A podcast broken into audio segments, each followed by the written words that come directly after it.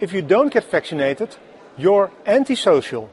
This is what the Dutch Prime Minister and Health Minister told us. You don't get vaccinated just for yourself, but also for others. You do it for all of society.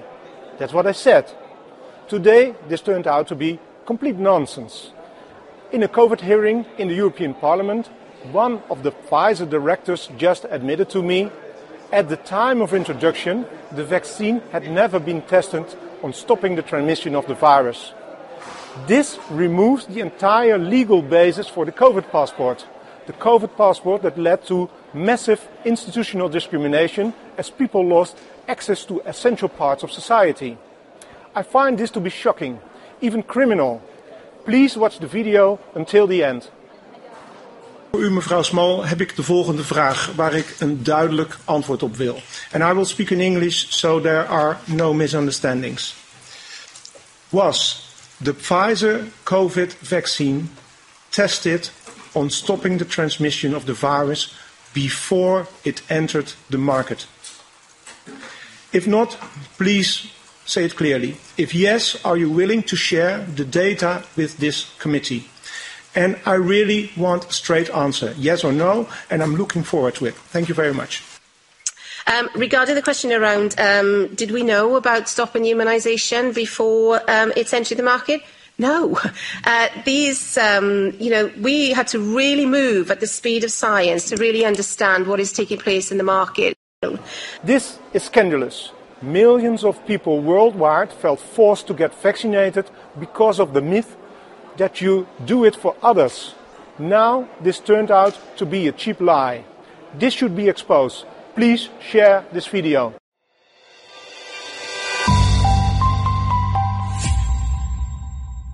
Uh, Steve, I'll start with you.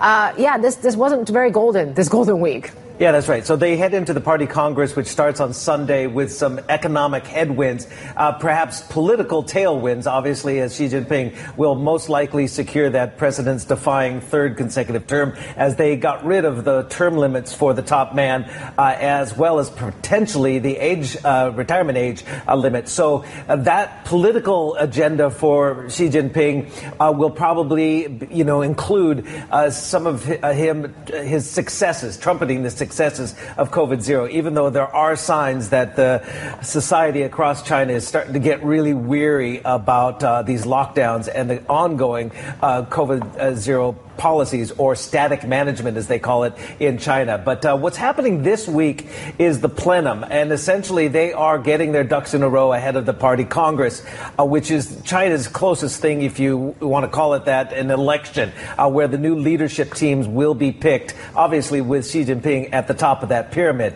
Uh, but the plenum is essentially uh, fine tuning the policy changes or policy uh, points that Xi Jinping will deliver on Sunday, including any constitutional constitutional amendments and policy priorities that will be legalized and formalized at the National People's Congress in the upcoming March.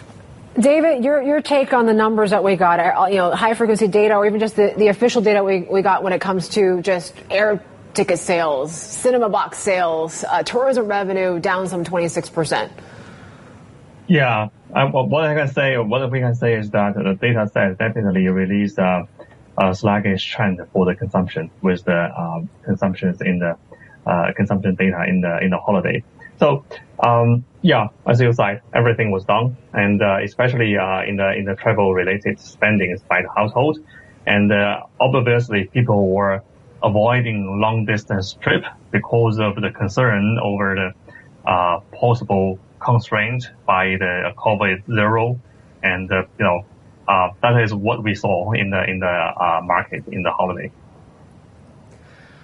Uh, and when it comes to the, the Caixin PMI numbers that we got over the weekend, uh, we're, we're, back in contraction. What did you see as were some of the biggest drags that we saw? Yeah, definitely uh, for Caixin because um, that was uh, mainly the uh, small business and for the service sector, that was the part that impact, impacted the heaviest in the, in China's economy. So that was not a surprise to me because uh, everyone knows that the, uh, the, the economy, particularly in the in the servicing sector, uh, things are bad.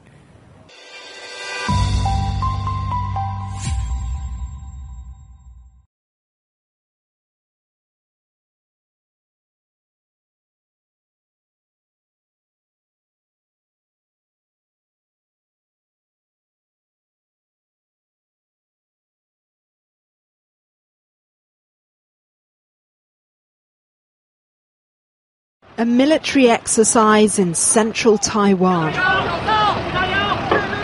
A rehearsal for war. That suddenly feels a lot more real.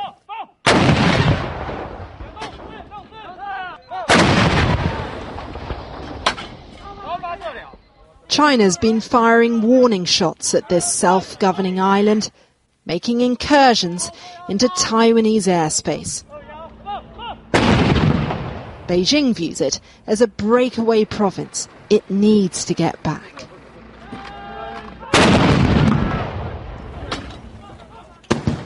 Taiwan says its military drills are not a reaction to China's recent moves. But Taiwan also knows in the current climate, it can't take peace for granted. At the presidential office, some theatre. Preparations for Taiwan National Day. This year, an apparent nod to national security. The message protect soil, guard country. In the capital, Taipei, President Tsai Ing wen is on the campaign trail. President Tsai, are you worried about an attack by China? She has already said China is disrupting and threatening the world order. Contact! And the invasion of Ukraine has thrust some civilians into combat training.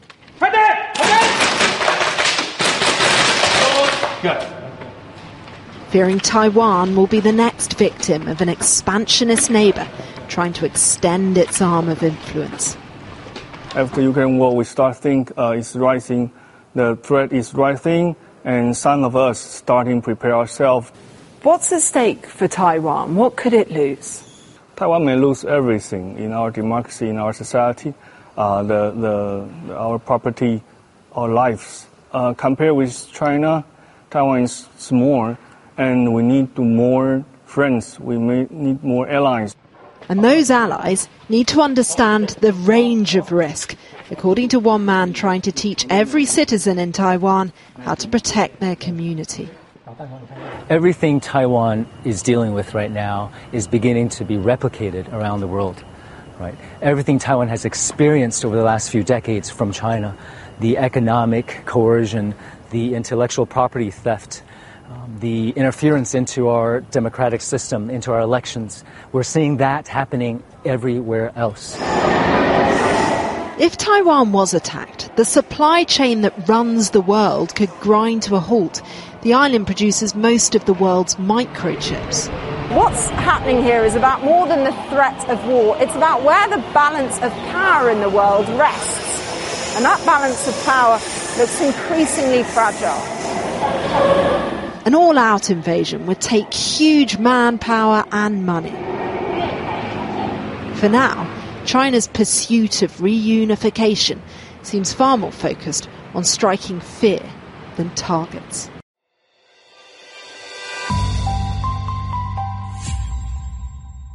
As China braces for the 20th National Congress with bated breath, COVID rages again. As Bloomberg reported on October 9th, the country recorded more than 1,800 cases nationwide. That was a jump from over 1,600 infections from the day before, with Inner Mongolia and the Xinjiang region continuing to be the epicenters. The Financial Times notes that China's pandemic situation worsened after the National Day Golden Week holiday. The number of cases expanded, even as more lockdowns were launched, with tourist hubs welcoming a significant number of visitors, despite officials' calls not to travel. The rebounding cases are expected to add more strains to the preparation for the upcoming party congress, which has been scheduled for October 16th. Beijing, where the congress will be held, saw cases reaching the highest monthly rate, with 14 infections. As officials are under pressure to secure the crucial event, more stringent measures have been imposed. FT reports that this includes restricting interprovincial travel to stop residents from entering the capital. According to the South China Morning Post, tens of thousands of people have been stunned after being denied the green code that would allow them to book a trip out of their visiting places. The Post quotes one person saying, I'm in a risk-free area in Inner Mongolia. No COVID outbreaks. No close contacts. PCR test conducted every day in the past week. Why can't I go to Beijing? Even a city without any infection has also been locked up. Bloomberg reports that Yongji city of China's Shanxi province has been closed since October 7th, effectively keeping visitors from leaving for their homes after the vacation.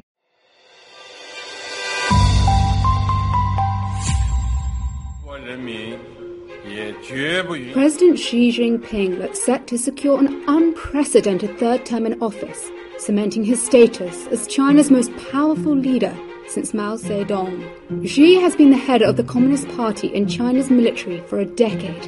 In that time, he has moved China from a tradition of collective leadership to what is now seen as supreme leadership.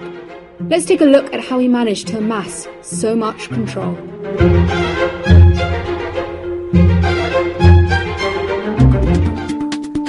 On entering office in 2012, Xi undertook a sweeping campaign to purge officials deemed disloyal, corrupt, or ineffective.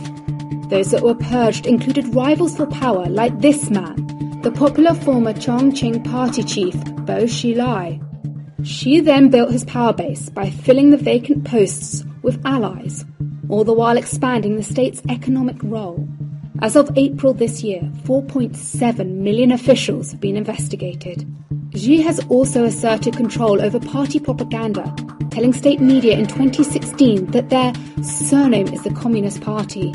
Since then, media freedoms have steadily decreased under Xi, while Xi related propaganda has steadily increased.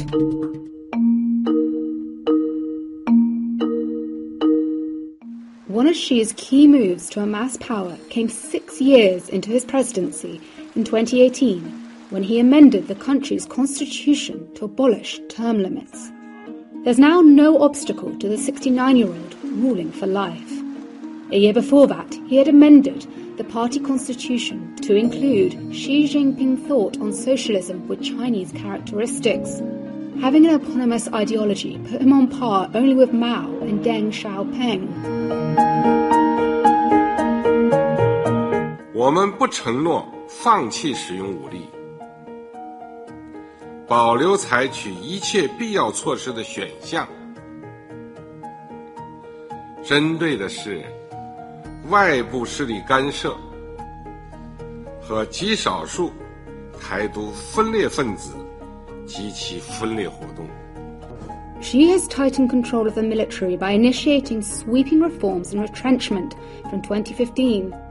He has also been increasingly assertive on the world stage, continuing his support for Russia's Vladimir Putin despite the invasion of Ukraine, intensifying pressure to seize Taiwan, and asserting control over Hong Kong.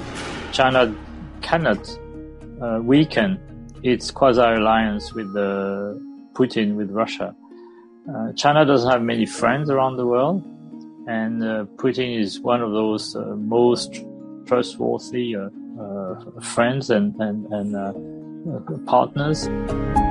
Xi's consolidation of power has been seemingly unimpeded by recent challenges, from a stumbling economy to an increasingly out of step zero COVID policy. Official scholars argue a country as big and diverse as China requires a strong central authority, but critics point to China's persistence with policies despite blowback as evidence of the risks of increasingly authoritarian rule.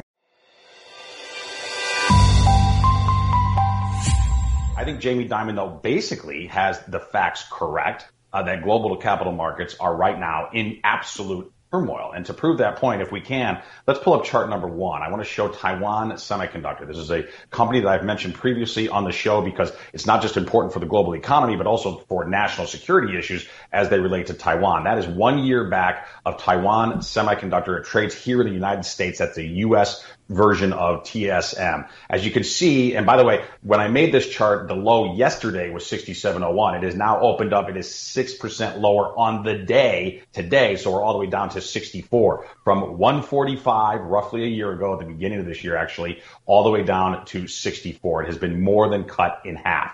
Now, Why is Taiwan Semiconductor so important? Well, because the country of Taiwan dominates global chip production, and within Taiwan, TSM is by far the dominant player in that chip production. So this is an incredibly important barometer of the global economy, including the United States. Now, what we have right now, unfortunately, is synchronicity regarding the recession, something that we have not experienced yet. And what I mean by that is since China emerged as a global economic power 20 years ago, when, when the establishment of Washington, D.C. ushered them into the World Trade Organization on terms that were incredibly beneficial to the junta in Beijing, since that time, we have not had the U.S., Europe, and China, the three major economic centers of the world, go into recession at the same time in synchronicity. That is happening right now. And anyone who tells us that they know what the fallout will be is frankly just guessing. But I, I, think we can, with some assurance, say it's going to be very dire. And Taiwan Semiconductor certainly points to that.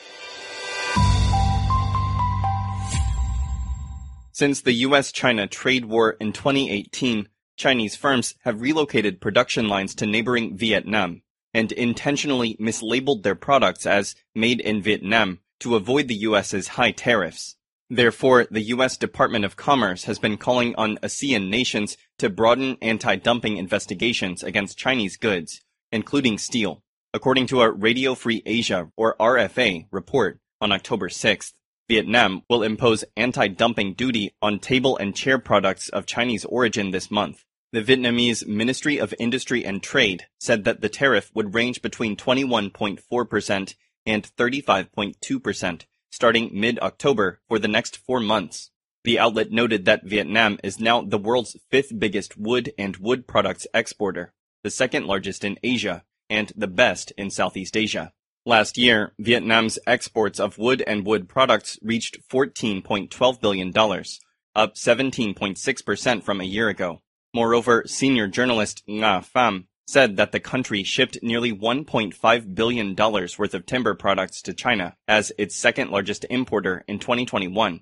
Nguyen Tam Sang, a senior lecturer in Ho Chi Minh City, thinks that Vietnam is also imposing a duty on Chinese aluminum products, forcing many domestic plants to shut down and cut staff. Both experts believe that the Vietnamese government's latest move is necessary to protect onshore furniture firms, since their Chinese counterparts have already undermined the market to a great extent. Gui Qi Wei, a Taiwanese entrepreneur engaged in global trade in Ho Chi Minh City, told RFA that Vietnamese furniture makers have no more customer orders from the US this year due to bulk orders in 2021. Thus, the new anti-dumping duty imposed on Chinese furniture will help minimize their damage to the industry. Gui noted that Chinese firms usually import finished products from their country to Vietnam. Then they will process them lightly and change the labels to Made in Vietnam before exporting to the US. This made the US government pressure the nation to investigate Chinese products. Over the past three years, Vietnam has initiated anti-dumping policies against various Chinese products, including aluminum, steel, clothing materials, and monosodium glutamate, among many others.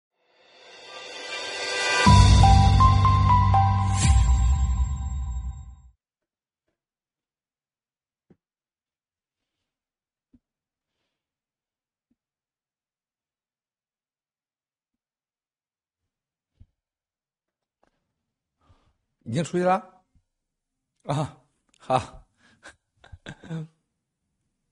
尊敬的战友们好，十月十二号，十月十二号，七哥直播啊，七哥直播。哎呦我的妈！今天早上又是连滚带爬的，哎呦！啊，今天早上又是连滚带爬的起来啊！我早上睡太晚了，啊。第二次睡的时候已经是快六点多了，啊，所以说连滚带爬，叮铃咣啷赶快起来，吃口东冲凉、洗澡、换衣服，然后吃口东西就坐在这儿正好时间啊！天哪，贵哥来了啊！十月十二号，亚当，亚当啊！是柚子啊，战友是柚子啊，战友。东京樱花团一二三四五六七，文敏杨帆的啊，高作行，M I 都米都米多，霹雳蚂蚁啊，不尽的灵魂，皓月当空，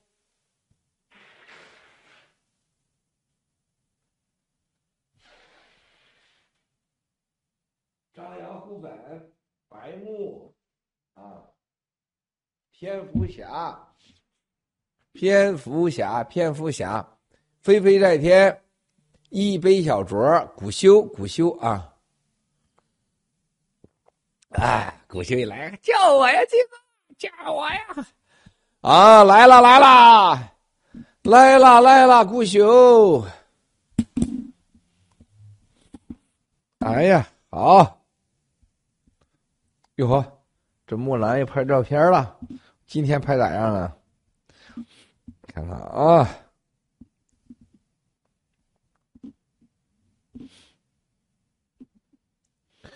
就这块那么亮，木兰拍的那么黑，我的老天爷，他这个手机是真有问题啊！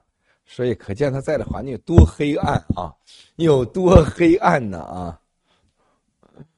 直播群啊，我把手机 WhatsApp 放到直播群啊，有事儿请在这说话啊。期待明天拍的还挺亮的啊。这几天大家都知道啊，兄弟姐妹们，国内 VPN 的管理啊疯了，疯了，疯了，疯了啊！这个特别是咱们国内战友说，他说七哥，他说甭甭说是老百姓了啊。就连我们这政法委的人啊，就想看个 VPN 都难啊，都难呐。呃，很可怕啊，很可怕。今天这个这个衬衣是看到没有？全新的衬衣。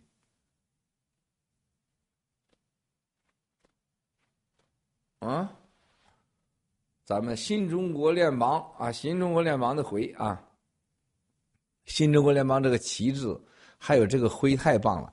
我得开一下。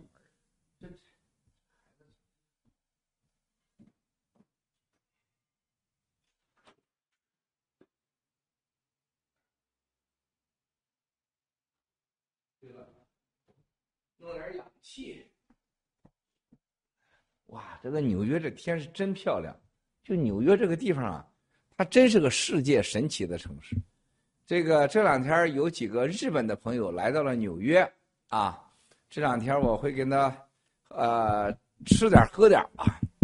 这个日本的这几个朋友啊，就就爱纽约啊，在病毒期间就是以没来纽约为憾啊。这都八十几岁的人了，这又来了啊，坐着自己的小飞机飞到了飞到了纽约啊，就是爱纽约啊。你没办法，而且是二战，你看他八十几岁嘛，是吧？这二战幸存者。啊，就喜欢纽约。兄弟姐妹们，大家好啊，都来了啊！跟着北美教练，跟着好可爱的七哥、密斯的艾文、追真客，跟着北美教练，台湾凯文、过椒玉米地、七哥帅啊！阿牛小哥，信中联，阿牛小哥 啊！阿牛小哥的简历我一看了不地啊！老椅子，七哥好，忘忧草，灰太狼，好，咱们今天开始今天直播的正题啊！啊，乱扯完了。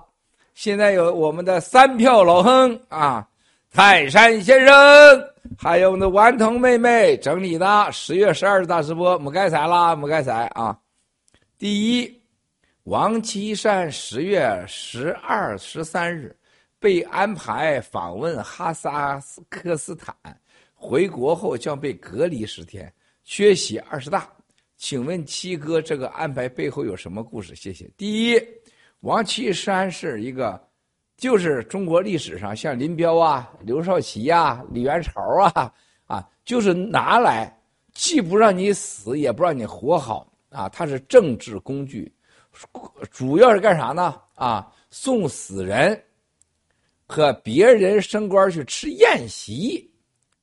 啥叫吃宴席？咱们老家呀，山东老家就是村里边专门有这种人，叫叫叫做，呃，明白人啊。就是给村里出边死人、黑喜事儿、过周年，人家结婚忙活着忙活人嘛照礼什么的。那么大明白人就是我爹干的事儿啊，就是大明白人就是给人家张罗这事儿了啊，什么厨师啊、锅碗瓢盆啊，是吧？啊，借东西呀，这等等就是这个的。那么小明白人就是说这个给大明白人当支手的啊，就是去送个送个死人呐，过个周年喊两嗓子啊。这人基本上就混吃混喝啊，那么现在王岐山在中国中共里边就是什么专门就是习太阳不愿意去，送死人，什么结婚呐，王子结婚呐，什么女王过世啊，是吧？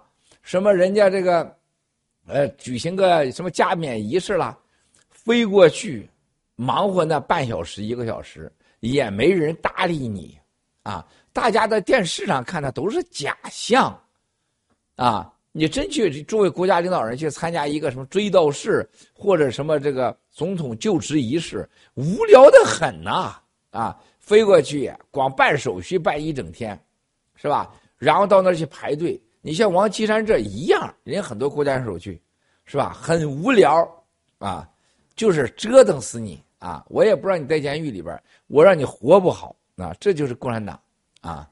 这个副主席他比李元朝还惨，回来这个关于这个呃被隔离十天啊，这说法不准确啊！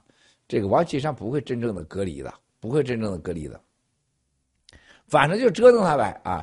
反正也不会让你什么议事啊，多大的事儿也不会让你议，啊，说明王岐山已经远远早就成了摆设，远离了权力决策中心，啊，这个共产党的大明白人啊，很惨啊，没有什么背后故事了。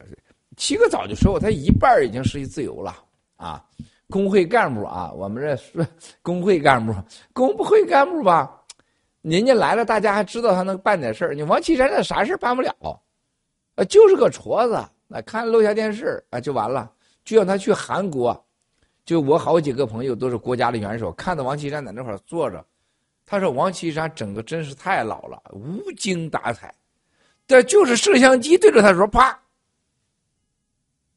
这然后就很认真啊，脖子歪了，跟他妈烧鸡似的，是吧？脖子歪烧鸡的。看着镜头走了，嗯，马上就不行了，是吧？啊，非常差劲，那精神状态极差，身体状态极差啊。他说可跟原来的王岐山不是一样了，他们也不能过去打招呼，就是就是老远的有两个人什么挥挥手啊，就这样，完了啊。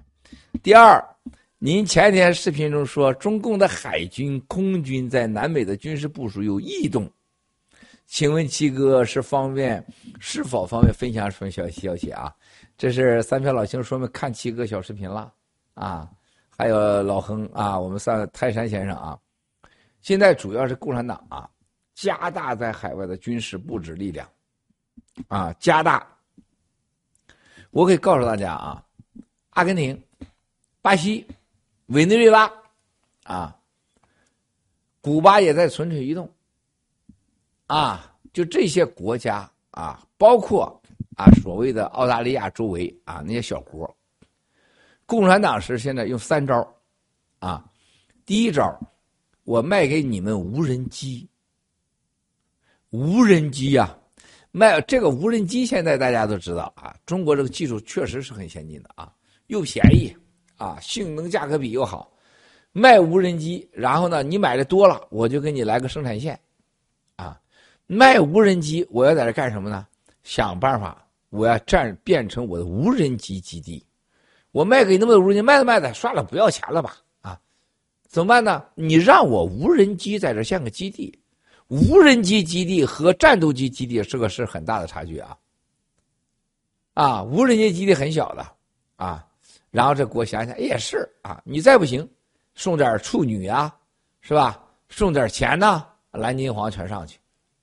这就是最近在这个南半球这些国家，澳大利亚周围国家啊，共产党蓝金黄的这些人被美国啊给抓住了把柄啊，然后给所罗门群岛这些都给弄回去了，是吧？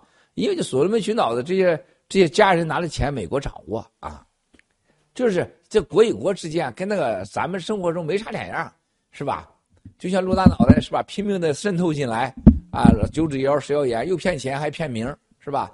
然后呢？呃，石谣言要把七哥踢下爆料革命的船，是吧？一样啊。然后渗透啊，胡说八道啊，吓唬许诺啊。这个无人机，这是他现在第一招。第二招是什么呢？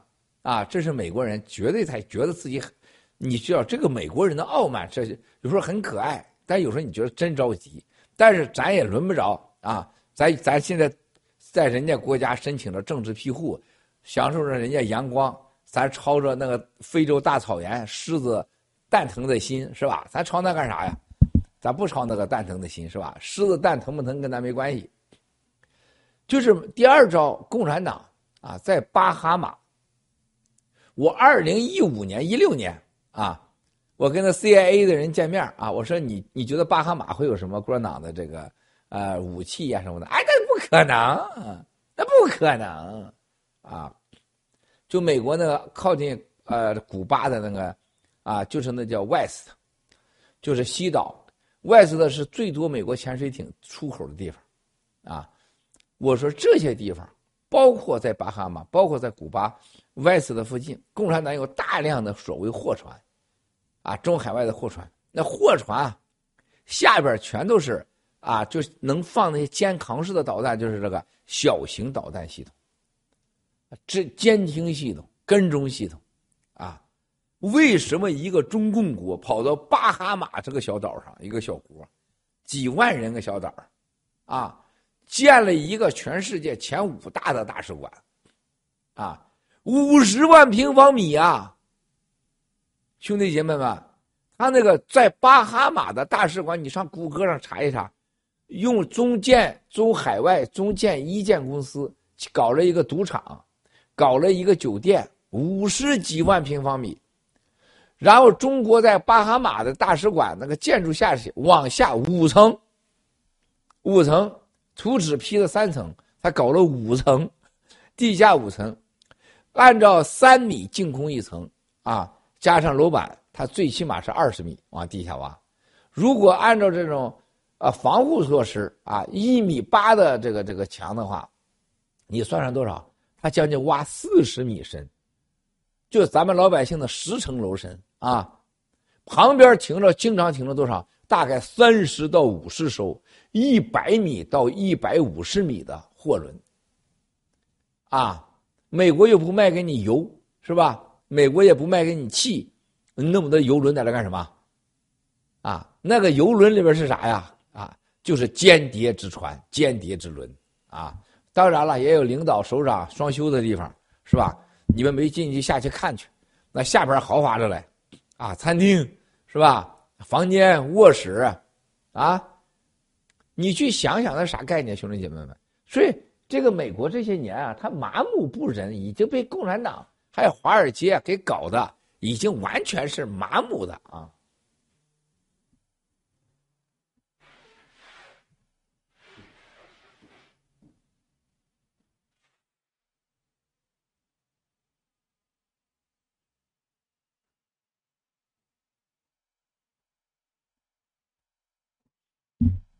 哎呀，你说人家路德他妈陆大脑袋，我想想我挺佩服的啊，真聪明啊！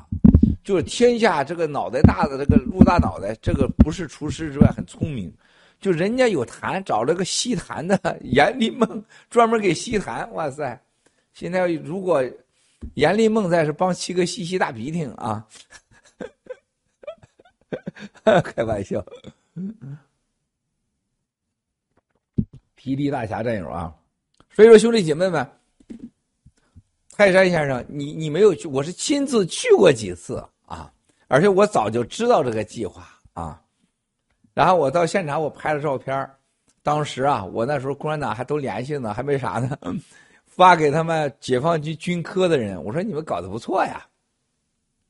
我把这哥们吓坏了，哎，你你可千万别乱说话啊！我说你们可以呀，啊，这就是渗透在南美第二招。就是货船之上改改建的导弹监听跟踪潜水，啊，破坏啊军事设施，这第二条。第三条啊，在这些国家大肆的蓝金黄，在金融系统，啊，在山里边导弹系统，所谓建设的所谓啊卫星发射啊这个连这个基地，啊所谓的中国呃科学研究的基地，全是军事功能。啊，所以说你看，阿根廷建了一个最大的所谓的这个中国外太空啊卫星控制基地、数据收集中心，全都是导弹啊。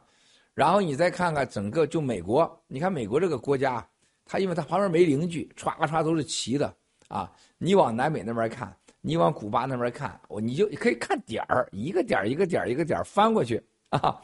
你再看一看大西洋、太平洋周围，凡是共产党常去那些地方，全都是军事基地啊。美国人现在有有概念了啊，但是你说他知道不知道？我可以告诉你，百分之八十的不知道。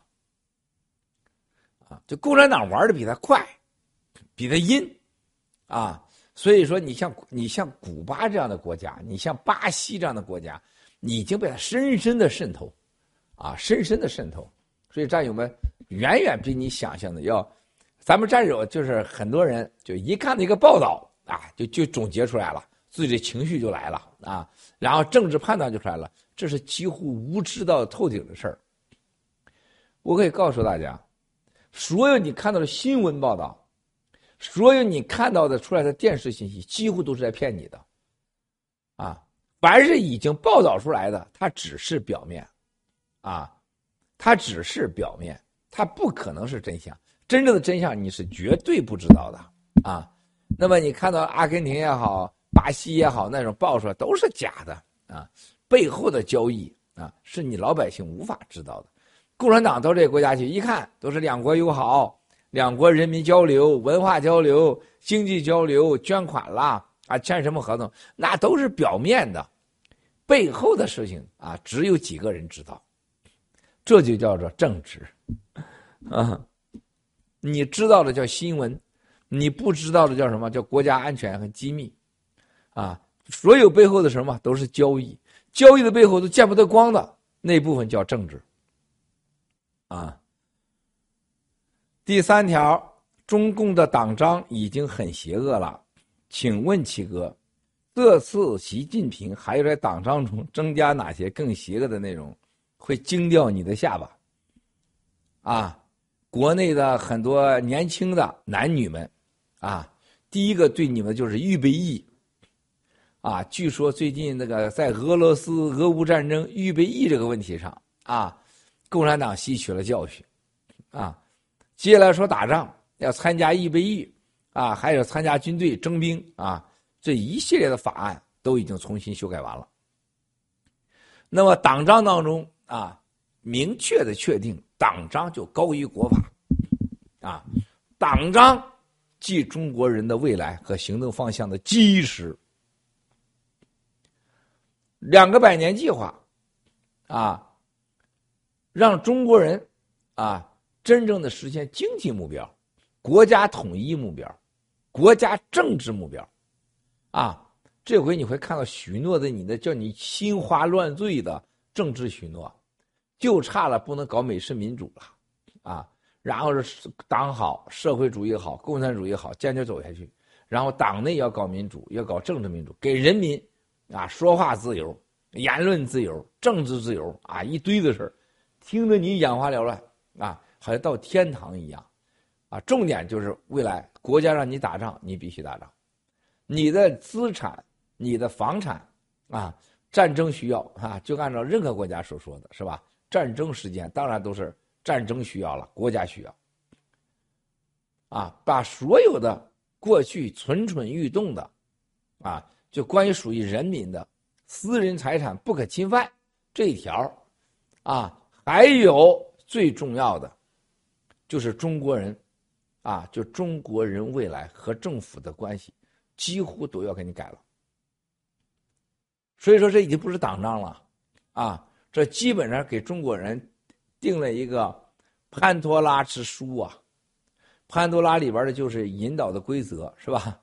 啊，什么样的魔鬼会出来？这就是这次的叫潘多拉里边之书的叫潘多拉指导地图，啊，你们自己看吧，你们会震惊的啊，你们会震惊的啊，你们会震惊的。当然了，最终啊，要把什么呃主席呀、党委书记呀啊任期已在这一届里边，习已经没有任何这所谓的年龄问题，年龄啊要适合党的发展需要。国家的安全需要，国际形势的需要，完全不考虑啊！没有什么六上七下。很多人说是还有这样发信息说胡春华是总理，是吗？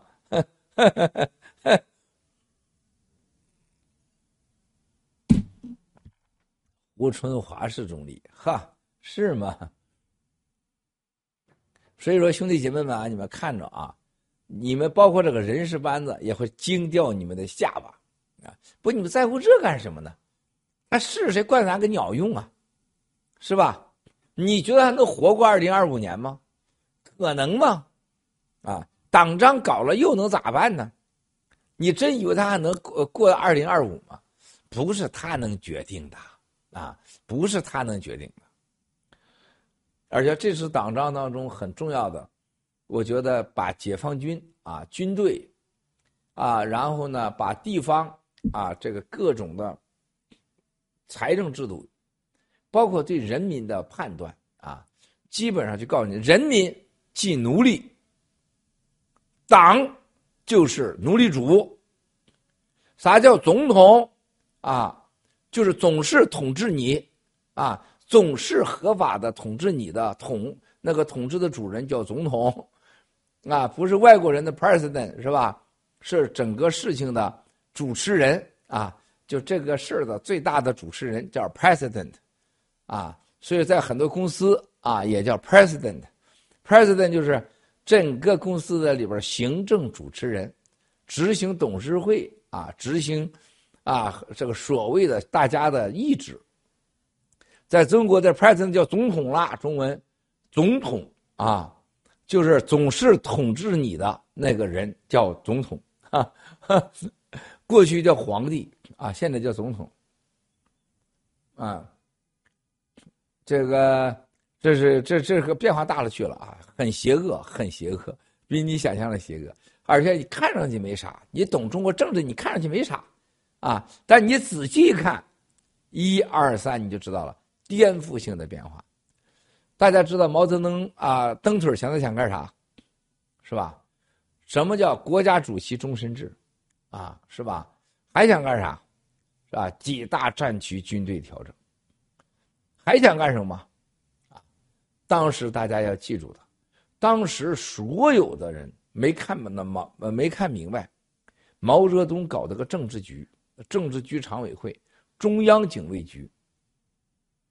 啊，所谓橡皮戳的人大和政协，啊，他是让大家互相掐，他要让大家互相掐、互相整、互相斗，啊，然后呢，他他就要天天选接班人，把选一个接班人，就是让所有的没有希望的人，把接班人给干掉，啊，这就是又是什么邓小平啊、刘少奇呀、华国锋啊。啊，都被他给整成那球样的，是吧？他就要以接班人的名义选皇帝，让让不同的人有不同的希望，啊，然后让你活在希望中，啊，活在啊斗争中，啊，这回你会看到，哇塞，简直是啊！对了，总统炮轰朱南生那样总是捅你嗓子的人，聪明，哎呀！好，第四个，中共控制党代会和两会的魔鬼就在所谓大会的主席团，这个设置候选人名单和大会议程都将通过主席团来提出。请问七哥，这次二十大，习近平如何通过控制主席团来实现他的意图啊？这次基本上可以这么说，我看到有些海外的华人媒体啊，主席团呐啊。什么？这是完全不懂的啊！完全胡扯的啊！共产党的主席团，主要是也是毛泽东，啊，毛泽东玩的。控制住主席团，就控制了一切。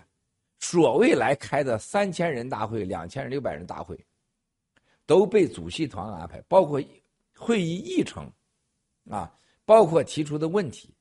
包括你问谁来问什么样什么样的话题上电视不上电视，什么叫对外公开，什么叫不公开，啊，这个主席团在什么时候工作呢？基本上在这这一届的啊，比如说二十大、十八大、十九大，都是在这个大会的前两年成立，工作小组叫做主席团工作小组，都是下一届领导最相信的人，比如说十八大，是吧？主席团选的谁呀？负责人就是令计划李元朝，薄熙来周永康，哈，是吧？大家去哪儿了？后来看看啊，还有许才厚、郭伯雄，哈，最后怎么着？全灭了吧，对吧？决定这些人啊，这在哪工作呢？所有人都在西山。西山呢，就是军事特区，当年林彪和毛泽东住的地方啊。西山，啊，然后呢，在这个北京军区的八大处，八大处里边专门有六七个小楼啊，那里边称为叫什么？被称为北京军区政委将政委楼，叫政委楼，过去是将军楼，曾经林豆豆住过一个，后来搬走了，搬到红旗村去了，这个基本上，这个每年大会，就这些工作人员、秘书班子、绝密都上那儿开去，啊，从北京军区的八大处出去就可以上山了，啊，就上了就所谓叫定都峰，啊，就是当年建都啊北京的时候，按照西边那个山画出了东西长安街，就那个山头就叫定都峰，啊，定都峰上面有一尊啊石头刻的佛像。佛像在下面啊，就是北京中央警卫局原来搞的，叫中央警卫局训练中心。后来是什么？国家啊，就是海盐啊，海盐杨海盐啊，就是杨德忠的孩子啊，也是我们东帝的好哥们儿，在那搞了一个叫什么运动员俱乐部啊，主要是海东啊，像招颖啊这些身体比较好的，上那块儿去流水的地方啊，就在那块儿有俱乐部啊。后来搞了个中国篮球俱乐部啊，从那个山下来啊，它的左侧专门有一个叫什么呢？大家记住的叫望都峰，望记了望都峰休假中心，从来不对外。啊，那个地方又是主席团，就在最后的时候啊，最后已经定了什么人选名单、会议程，这人就到那儿就你不准走了，你就在这待着吧，做文件安排啊。但是这次二十大不是这么玩的，由于疫情啊，由于疫情，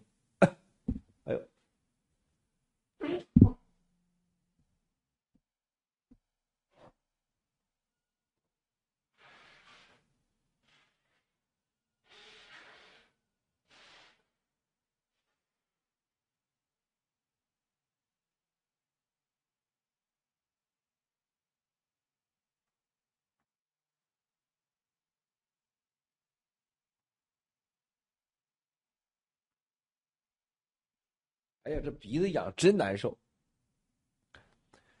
也这次呢，据说啊，据说所有的所谓的这个啊主席团啊，这个二十大秘书工作小组，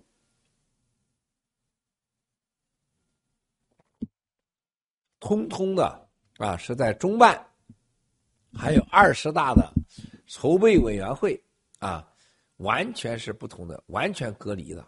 啊，也不是在八大处，啊，也不是在定都峰，啊，而且是在香山一个基地，啊，成立了整个会议筹备中心，啊，最重要的人是谁呢？你很难想象啊，在香山啊卧佛寺的后面，原来中央警卫局训练中心在植物园的上边，啊，搞了一个由栗战书搞的。啊，栗战书搞就是中国人大，啊，什么秘书工作基地，专门起草主席团的一些文件。由中办和警卫局啊，在它的附近香山往东北方向走，啊，那边有一个叫老头湾，老头湾是很少人知道的啊，老头湾，老头湾一下去就是当时所谓毛泽东进京的时候在香山啊休息的个地方，在那里中央警卫局基地。啊，有个二三十栋别墅啊，其全部啊都是建的，在那里有一个中央中办，啊二十大筹备基地。这个时候，这个地方呢就很有意思了，啊，这些地方就像副总理啊、汪洋啊、啊胡春华啊、韩正啊啊，经常要到那儿开会。所以香山的贝聿铭设计的香山饭店全部是戒严状态，主要作为这一次的所谓主席团工作中心基地。那地下是有火车的，啊，这领导来不用警车拉到，也不用戒严，直接哗啦哗啦就来了啊！有小火车直接啊，直接通这个这个中南坑的。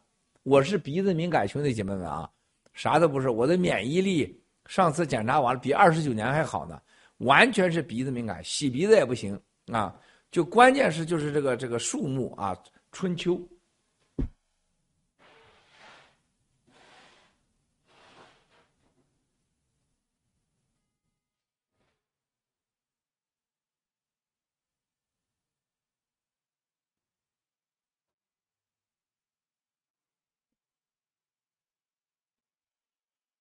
但是你说奇不奇怪啊？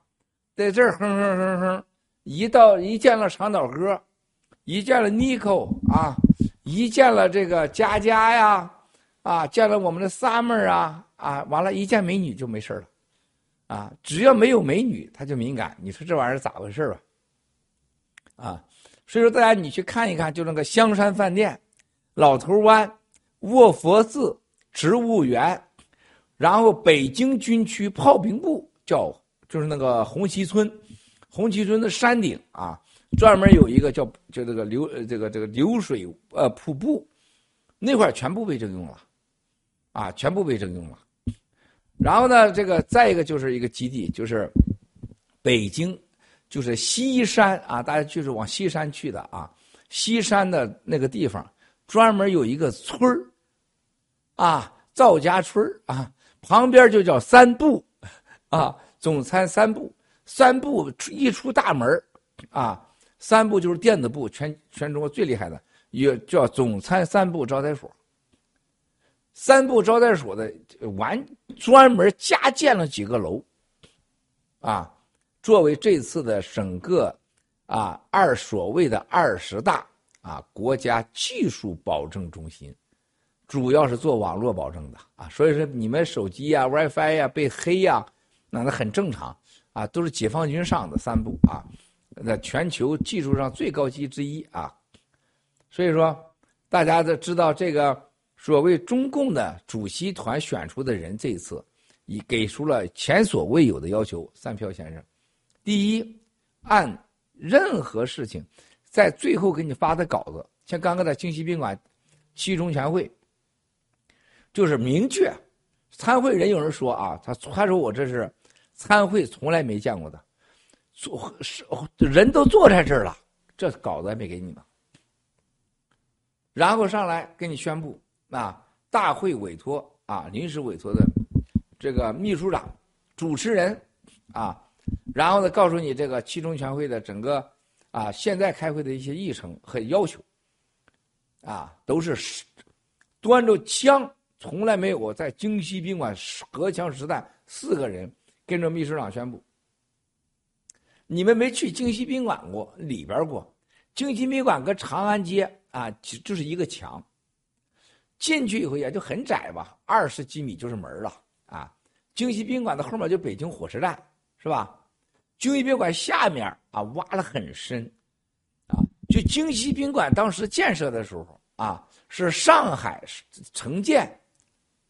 啊，义务免费给所谓北京建的，然后上海还拿出了三个亿，啊，这就是吴邦国当时进北京城啊，被说之为啊讲政治，啊，朱镕基啊这个人呢给帮上海人们捐了三个亿，上海建工是吴邦国弄去的，啊，所以说江泽民经常往那小肚子一趴，是吧？这都是上海人建的。京西宾馆嘛，这个质量还是非常好的嘛，是吧？啊，你看这个这个建筑水平还是国际化的嘛，是吧？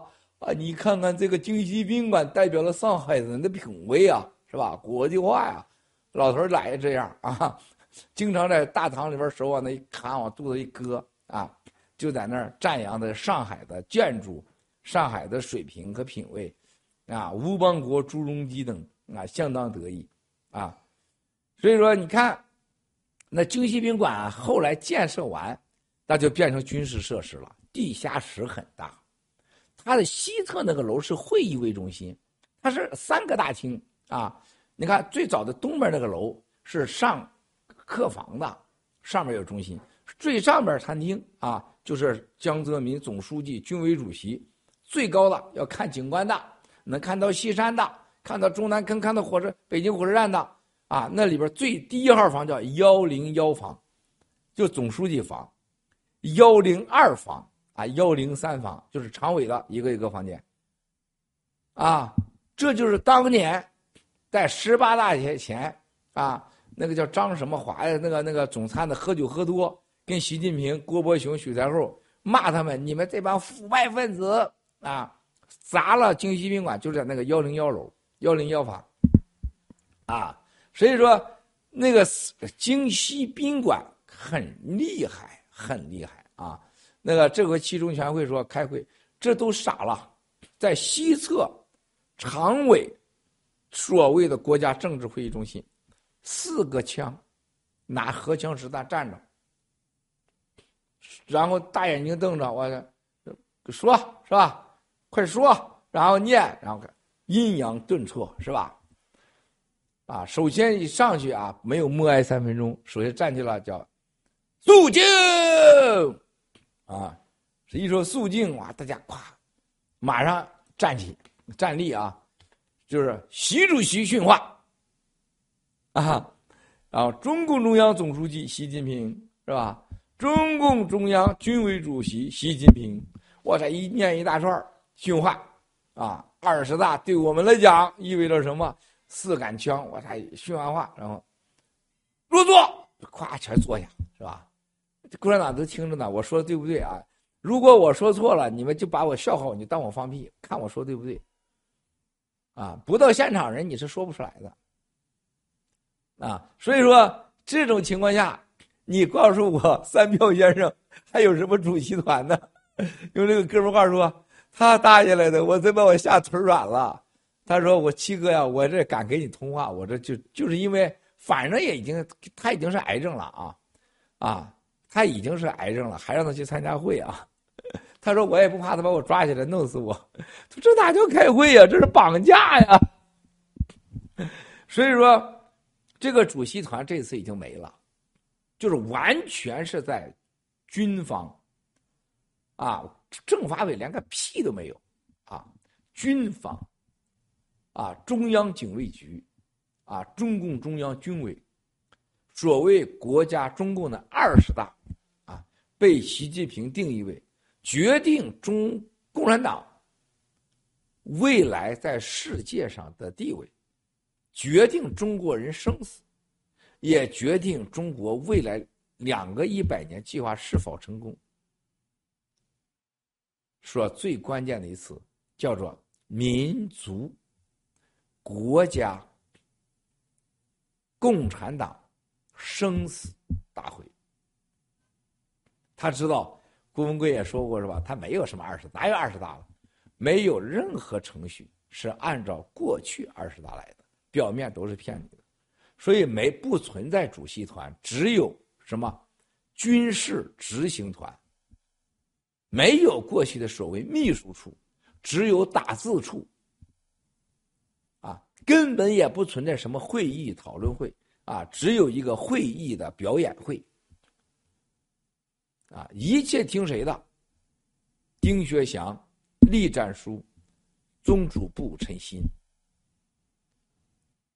啊，你若不相信呢，咱们走着看啊！这还有几天呢，对吧？所以说不存在了。这个三票先生习玩这一套，已经完全玩的就是枪杆里出政权。我就拿枪杆子跟你说了，啊。方木也来了，好久不见了啊！克里斯朵夫啊，克利夫啊，天启啊，是吧？七哥掌握他一切的会议日程，啊，一切的会议安排啊。双清别墅，刚才三彪，双清别墅是原来的毛泽东和江青啊，天天搞得动静很大，咯吱咯吱响，等待着进京。我说这个还不是，是双清别墅是头一段。双清别墅就是那个，大家可以参观，它已经变了。双清别墅再往上一点儿啊，就是大家叫做新双清，也叫中南海啊，它叫做中顾委度假别墅啊。双清别墅是毛泽东进来之后，在那块有几座别墅，现在是双清别墅的进去就不让进了，军事特区了啊，不是双清别墅啊，是双清别墅的上边啊。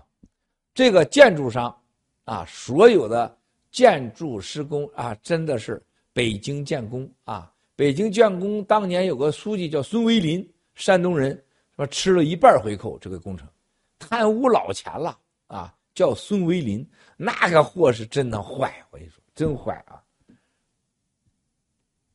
好，这是第四个，第五个问题：俄罗斯对基辅的平民区发动了攻击。美国决定向乌克兰提供防空设施，B 二隐形轰炸机已抵已经飞抵波兰，俄乌战争有升级的趋势。请七哥谈谈俄乌战争的最新走向。我们该才了，这些大家都知道了，啊，都是表面的，啊，有两个最关键的。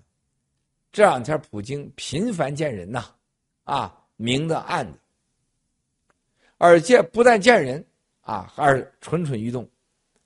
大家知道沙特这个降低了两百桶的这个油的产量，欧佩克。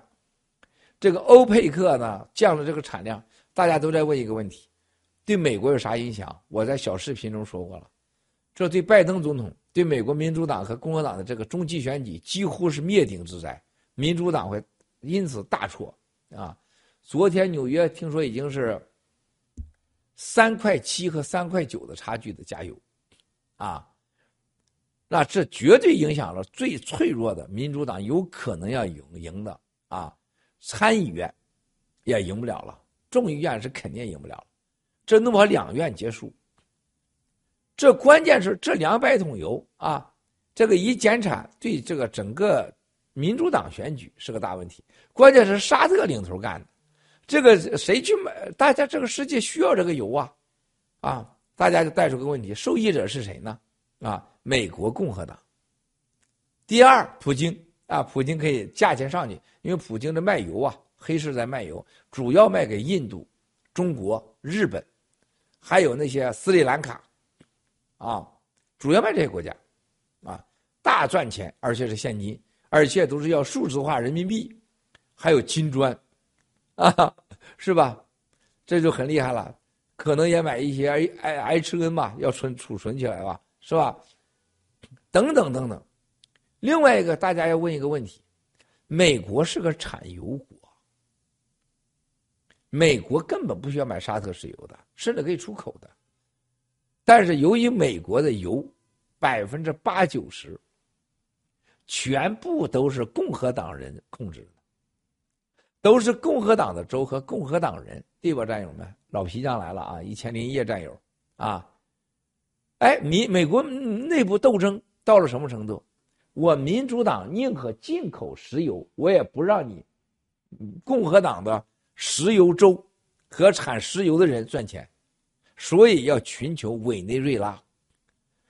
委内瑞拉那个油是全世界最垃圾的、最低质量的油。啊，谁说过？记得七哥在今年五月份、四月份就说过，美国人跟委内瑞拉总统谈，啊。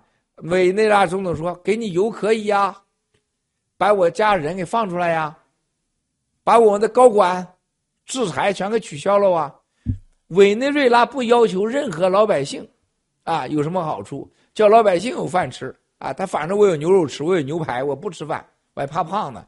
但是要把小舅子、小姨子、表兄弟给放出来。哎，美国最后就答应了，给我油，最劣质的油。啊，我可以把你这个犯罪的、洗钱的家人给放回去。上个月你看到了吧？七哥是从三月份、四月份就这么说的。为啥我知道啊？大家想想啊。第二，美国宁可让委内瑞拉的劣质油给美国一天也就几十万桶，但也不让共和党啊让你去卖你的油。这就政治斗争。所以，普京看好了这个东西，早早和共产党把沙特拿下，人石油人民币化，然后沙沙特的国防共产党化，从过去的美式装备变成共式装备，啊，然后这次最关键的时候，沙特给民主党致命一击，啊，这个是你看到的所谓飞机什么的之外的一场能源上较量，这才真是真武器。啊，比那个 B 五十二那是个战略武器强多了。第二个真正武器较量的啊，不是 B 五十二，也不是普京扔那个集集束炸弹，啊，没面子了是吧？也不扔核武器，咋办呢？是吧？我就扔几个集束炸弹，啊，从海上天上发一发，普京说明还没疯。但是真正的是水下面的。俄罗斯对美国和西方最让他感到不安的不是这个，是俄罗斯的潜水艇。俄罗斯的水面上东西没有一样让美国和西方七国集团担心的，是你水下面的那个家伙啊。虽然美国有有把握，但是那个东西是最不确定的。啊，这就是俄罗斯的北海舰队，北海舰队下边的潜水艇那真的疯狂。啊，而且这个疯狂是对美国是不确定的啊。这个北约和他正在全力以赴来弄这个事儿，澳大利亚啊，日本啊，美国的盟国。那么另外一个角度上，就是全球的金融系统。我给你们举个例子啊，英国的一个超级超级有有名有钱的家族，啊，当然很多年是跟俄罗斯这些富豪合作了，是吧？头一段时间，这个家族人都快疯了。为什么？就是每个对俄罗斯的合作者被政府给查的个底儿朝上。啊，哪有人那个商人没有秘密的呀？是吧？就这个人就是天天骂娘啊，他觉得这个美国疯了，所谓的利用的这个俄乌战争对俄罗斯的经济制裁啊。和这种世界的经济自由这种威胁，他去疯了。这是一个崇美主义者。美国对俄罗斯的美元制裁，和这一次全世界对俄罗斯的制裁，美国会让全世界超过一半的国家远离美国长臂管辖的范围，远离美元区。这个人的老婆是个瑞士人，啊，把在美国的房子全卖掉，呃，再也不回美国了。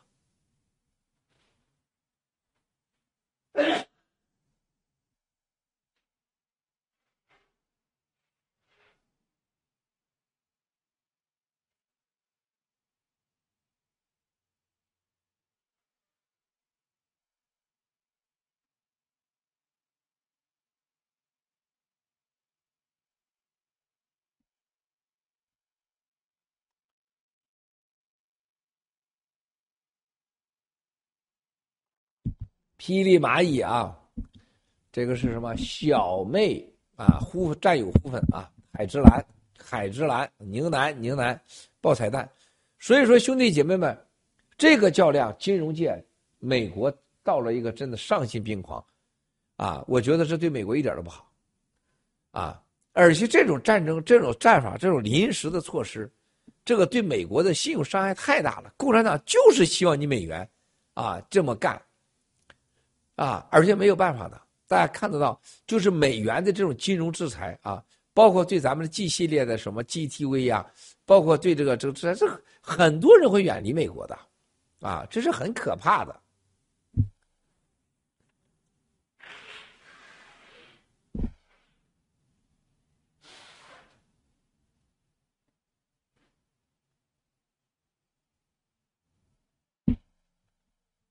哎，我这算不算带病工作呀？带病上岗啊？可以吧，兄弟姐妹们，够意思吧？啊，酱香小鳄鱼，酱黑马拉雅，Tokyo 小平方，北国雪飘，老皮匠盖比，奶茶布丁，我这算带兵工作吧？啊，所以说兄弟姐妹们，你看到这个金融领域，那简直，你看香港，你看到日本，你看到德国，你看到瑞士。全球的金融即将崩退，崩溃的时候文不破，文不破啊！再有小静不静，冰冰和我来双休，所以说，全球在这种情况下，美元这个时候这么做啊，我觉得长期对美元伤害很大。这种较量啊，就是美国这种利用这个情况下把美元回收的这种办法啊，说白就是收割全世界的经济嘛，是吧？我这个印美元，我要减少通胀，我要烧别人家油啊！我两党之间斗争，我不要烧共产党的油、共和党的油。啊，然后把全世界货币全让你贬值，把美元全部回收，解决我的通胀，解决我内部选举，解解决我经济，啊，这对全球来讲是个灾难，对美国长期信用美元绝不是好事，啊，这种情况下啊，共产党还是很高兴的，啊，你美国这么玩啊，我就要立我的信用，啊，但是它最重要的一点，美美国经济实力太强了。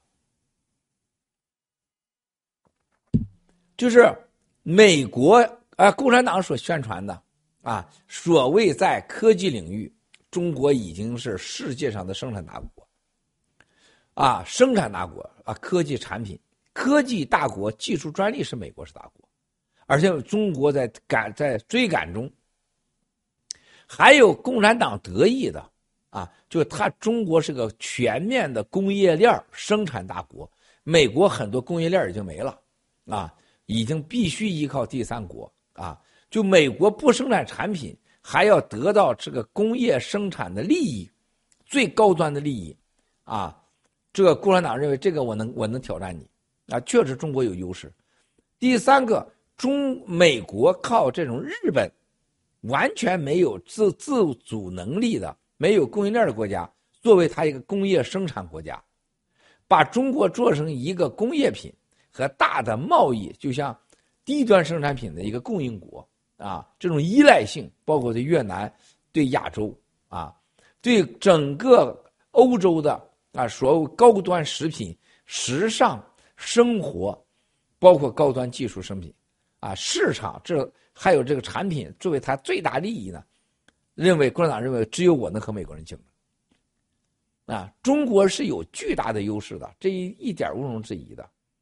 但是，毕竟美元是全世界最重要的流通货，核心的核心，很多人都在讨论说，忘了一个最核心的问题，啊，是以上的中国人的优势和美国中美之间中国的优势和机会，百分之百就是真的，甚至比这还厉害。中国人的勤劳，啊，中国人的这个啊耐性和中国人的辛苦，和中国这个市场，和中国人的这种聪明。两样东西，你就注定了要被美国、被美国美元来收割你。啊，不是中国人民太懒，也不是中国现在是这个国家太弱，也不是说技术太差，也更不是中国人啊所谓太笨。相反的是，中国具备一定的优势。啊，所有问题就是中国共产党的政治体制。就是中国共产党这个体制，就是一个让全世界人民恨的体制。这就是为什么全世界的富豪百分之七十几都在纽约定居，而不去你中共国一个都没有。就连你心爱的爱党的同胞，香港的四大不要脸，也不会定居在香港，呃，定居在大陆，也不去你的北京和上海，是吧？所以，你共产党的体制，你是永远战胜不了、赢不了美国的，赢不了西方的。这就叫什么？体社会体制制度和真正的社会的文化。啊，人家是以人为本，人家抢来钱，大家一起吃，是吧？他是抢钱了，是不对。你中国人是什么？抢老百姓钱自己吃，抢人家钱也是自己吃，凭啥跟你抢啊？不存在任何凝聚力、战斗力。就今天在中南海还中南城开了二十大，但凡有一点脑子的人，你都应该知道，二十大越成功，你家人越惨；二十大开的越成功，啊，你死的越快；二十大越成功，你将被全世界重新核轰炸和武器战争的机会越大。啊，二十大越是叫你舒服，啊，就会让你未来。当奴隶的可能性越大，啊，就像你这个核糖核酸清零政策，完全是政治需要，是吧？是吧？这核核糖核酸是吧？捅嗓子啊，这个事情这简直是丧失一切科学依据，丧失人道的，对吧？这是明显的嘛。但是你就这么干，这就是制度的问题啊。再一个，你说中国出来什么孙立军、傅振华是吧？就是我再恨傅振华，我再害孙立军啊，我再恨这帮孙子，啊，还刘刘呃这个刘延平，我也不希望你共产党你把他家人就给他抓了。孙啊孙立军、傅振华再坏，是你那个体制，是你党造成的。他家人，比如说傅振华的啊这个判决书啊啊，说这个傅振华的弟弟傅永华。犯罪，傅振华不管，放你姥姥的屁！共产党，你们家的人，当了你习近平家人也好，当了你胡春华家人也好，当你任何李克强家人也好，他有选择吗？他没选择。你当官他不见得享受这个你的所有的权利的感觉，但是他可能受害。啊，你那些关系，他能脱离得掉吗？所以，共产党这个灭九族，啊。这种你像傅振华家人、孙立军家人，他犯罪是他的事儿，你别把他家人牵扯进去，而且对他家人比他还狠啊！这就是共产党这个体制，他体制外老百姓他不会赢，体制内共产党他也不会赢。这次这个二十大，明确的要从严治党，从严治党将是共产党未来的是什么？永远啊，永远的战胜敌人的法宝。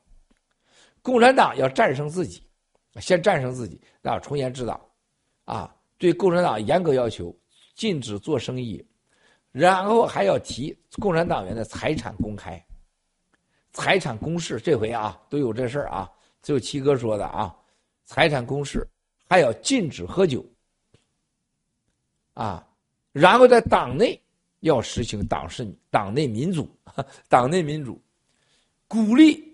啊，互相揭发，啊，互相揭发，啊，再次的要掀起党内的一场运动，叫清党，廉洁的党，强大的党，战无不胜的党，就这回，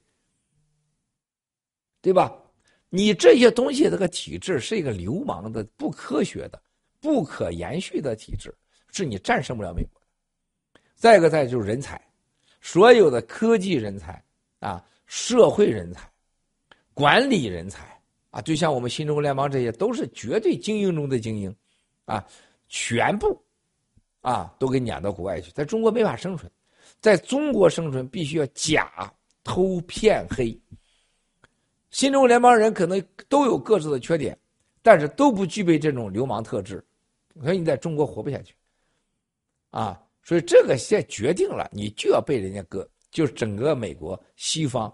一次一次潮汐般的，啊，经济收割，和技术收割，和人才硬是掠夺，就你的人才，我不让他来，他都来，啊，所以你这个你斗不了的。所以说，你从现在大家来看，这个美国和西方、俄罗斯的斗争当中，是一个体制性的斗争，是一个综合的经济斗争。那么现在整个俄罗斯的俄呃俄乌战争当中。是普京一个人的战斗，在这个方面上你是不可能赢的，就共产党也不能赢，你也不能赢。那么现在俄乌战争的第三个最大的战场在哪儿呢？是民心，就是宣传机构。现在你可以看得出来，整个俄罗斯的这次战争当中啊，在社交媒体上，在官方媒体上几乎输的零，零了，啥都没有。啊，整个乌乌克兰的所有社交媒体。全球的所有媒体一面倒的跟着乌克兰，就不管你是对是错，当然人家乌克兰是正义的了，是被攻被侵占方了，大家当然要帮他了。但从另外一个角度，那也很惨，是吧？就这个媒体这场战争远高过 B 五十二，啊，西方大赢，乌克兰大赢，啊，如果跟共产党开战的时候啊，他更输，输的更惨，是吧？所以说。这个大家 B 二轰炸机啊，还有这个各种较量啊，大家看不见的较量啊，我认为俄乌战争最终是会要妥协的。啊，俄罗斯只是怎么妥协？现在乌克兰已经是在几几个月以前和今天已经大不相同。所谓的俄乌战争，事实上已经是啊，乌克兰代表欧洲和美国的代理人战争。啊，他只是控制着战争的节奏。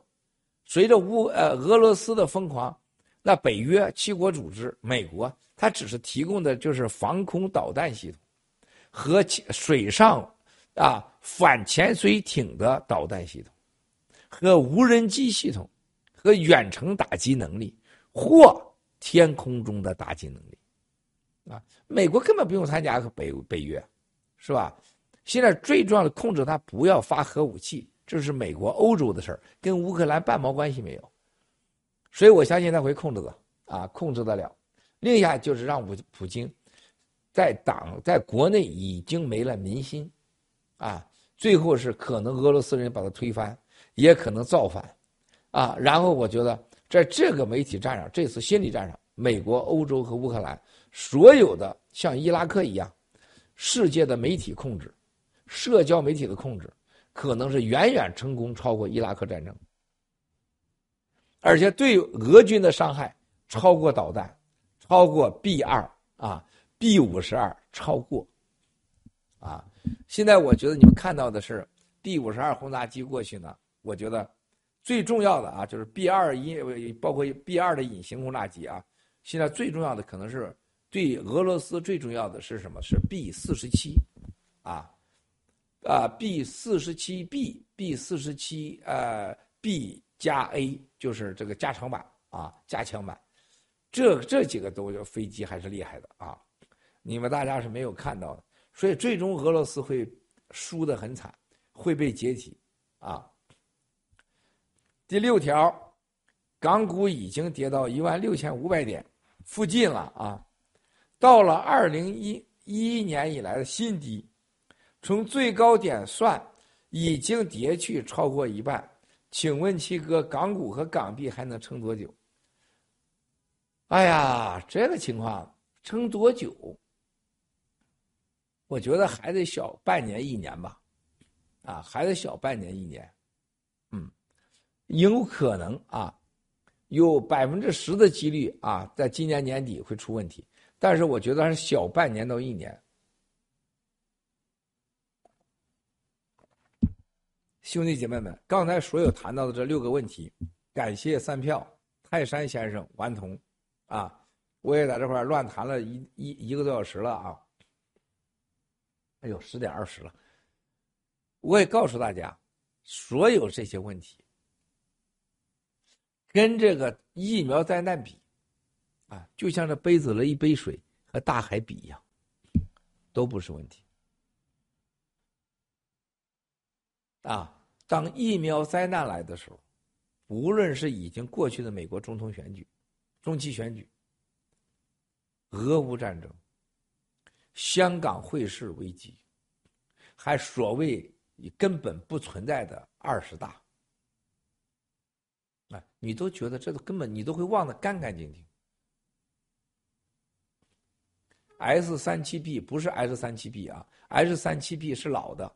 现在是 S 四七 B 啊，和 S 四四七 B 加 A 啊，这是美国的秘密武器啊。S 三七已经大家都知道了，已经是十十多年前的了啊。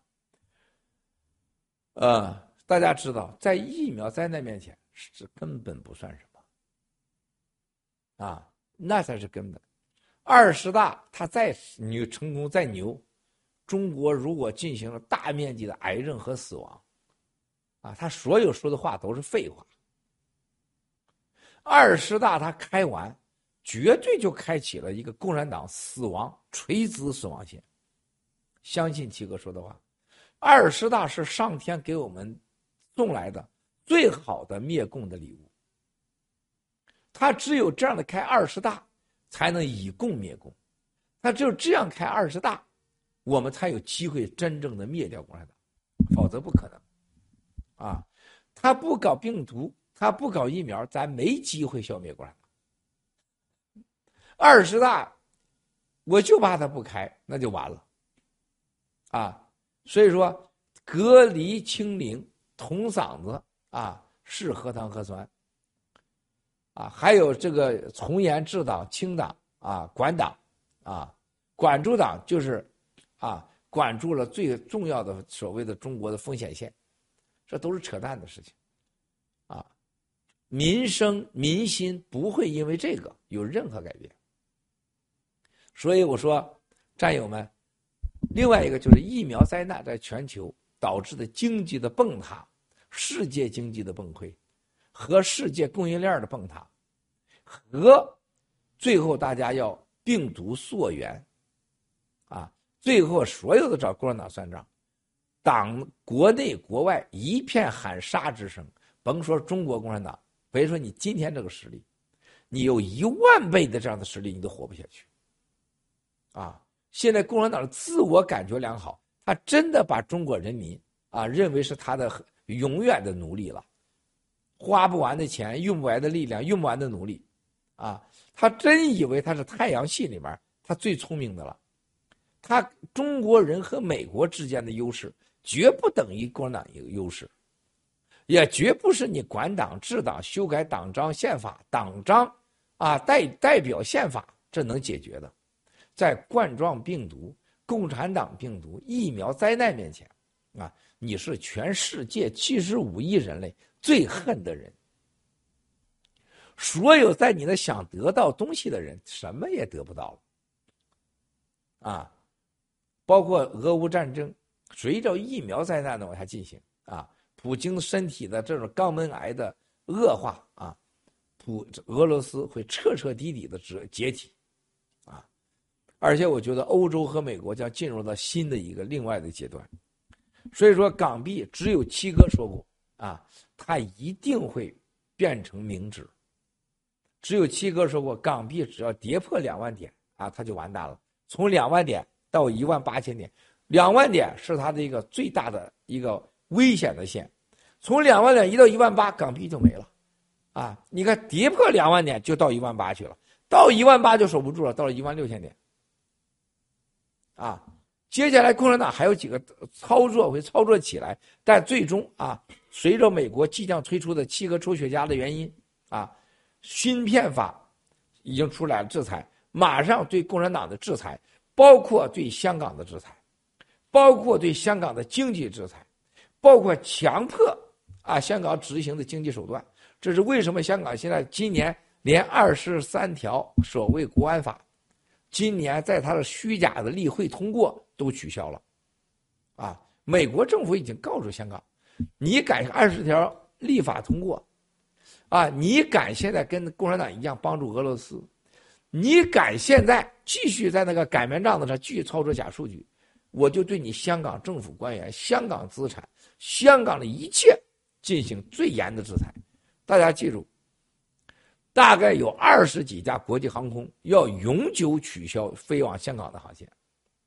我给大家举一个例子啊，二零二零零四年到二零零八年，中美之间每次见面谈判，都有美国航空公司航空管理局在场，大家去往回看一看去。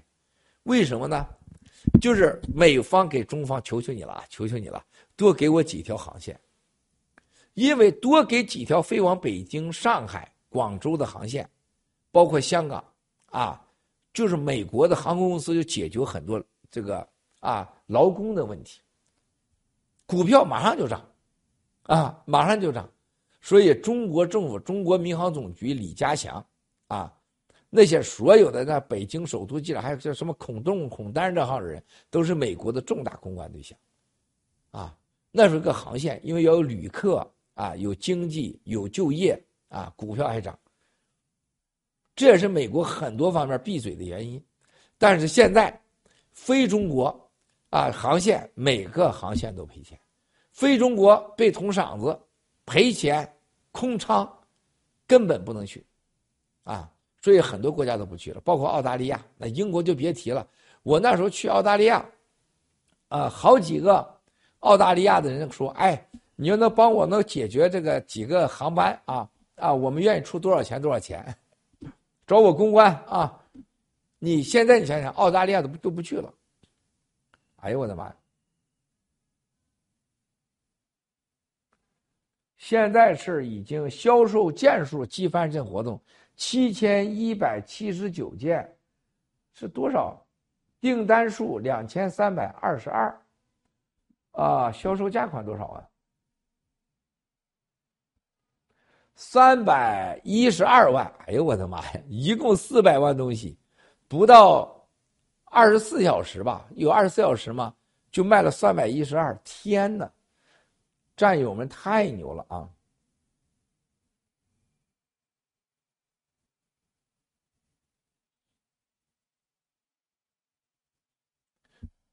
这怎么 H 配又什么这个这个暂停服务升级了？神经病啊！怎么每次促销都暂停服务升级呢？疯了吧这是啊？这不是疯了吗？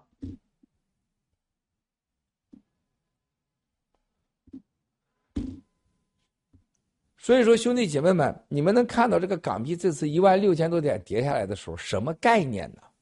跟三万点和两万点，和他现在所所保的一万八千点。啊，是什么事儿？接下来对香港的航空一旦没有外国飞机了，也就没有外国游客了，没有外国投资了，大部分人去新加坡了，去日本了。兄弟姐妹们，你告诉我，香港还一万六千点能撑住吗？香港的一万六千点经济里面，百分之六十七十是共产党的国有企业，国有企业一旦被美国全面制裁，啊。我有些话我得搂着哈，你去想想，一万六千点的百分之五十没了，那就成了多少点了？一万点了吧，八九千点，港币还能在吗？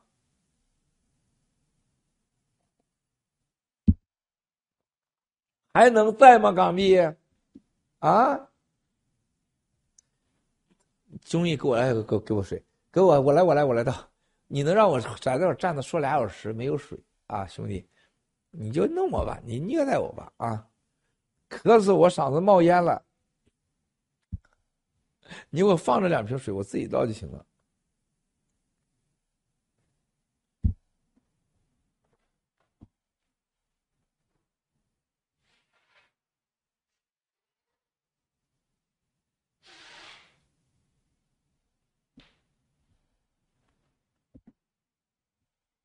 这个 H 配，这个喜联储真王八蛋，真王八蛋啊！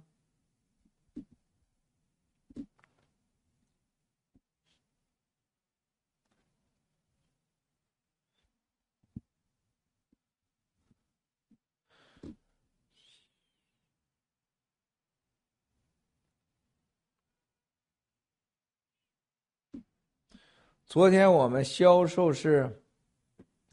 呃，三千万当中的一千一千多万，一千三百万吧，一千三百万营业额啊，要按照那个老价算的话，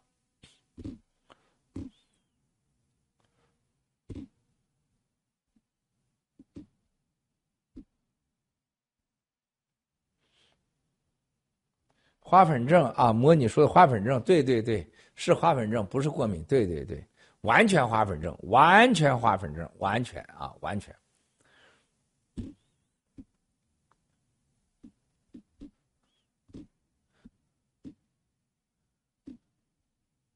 好，所以说一万，呃，港币能撑多半年到一年之间啊，不会太快。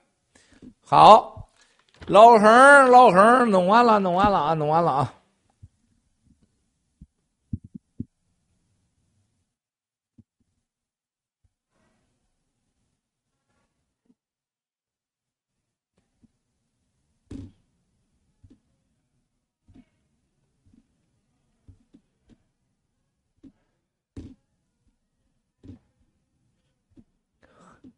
战友的留言太开心，太好笑了啊！需要禁止双休吗？瑞安平，啊，这安平问的问题都是板砖的问题啊，那不知道，真的不知道啊。好，我现在给大家要谈一下其他几个问题啊。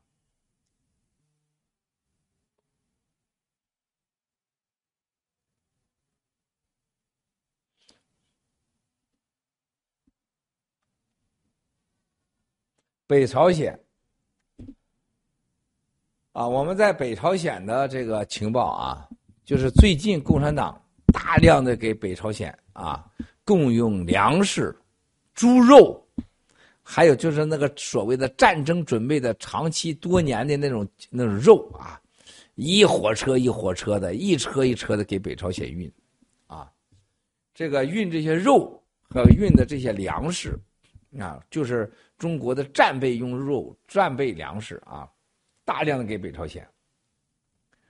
当然了，北朝鲜也得听共产党的是吧？呃，放几炮啊，扔几个导弹。大家要记住啊，共产党最最危险的时候，啊，他要挑起的地区争端，在亚洲主要靠北朝鲜；国际争端主要靠伊朗和俄罗斯。那最近的共产党。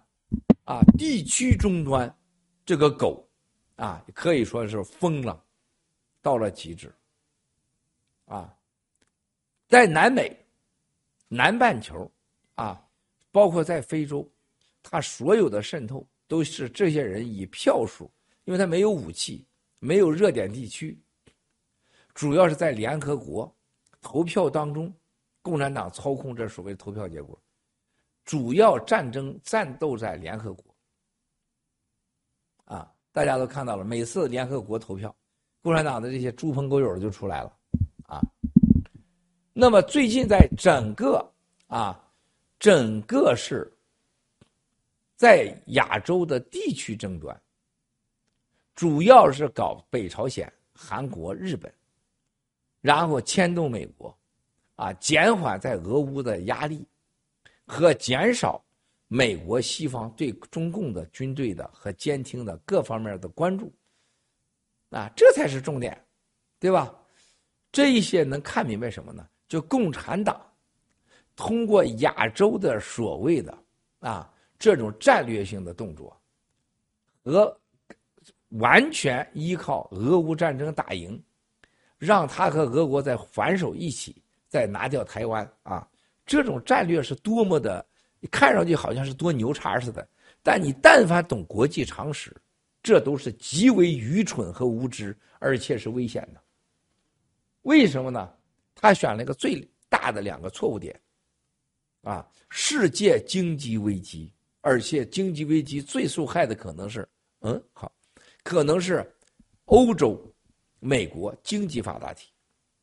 这个时候，你想挑动这种地区性的啊，这种所谓的不稳定和国际不稳定，你想用这个啊来捞取好处，最后换来的事情，美国和欧洲会强烈的以集体的来对付你，把国内的经济和政治问题转嫁给你，是吧？另外一个，共产党在内部搞的这种所谓的。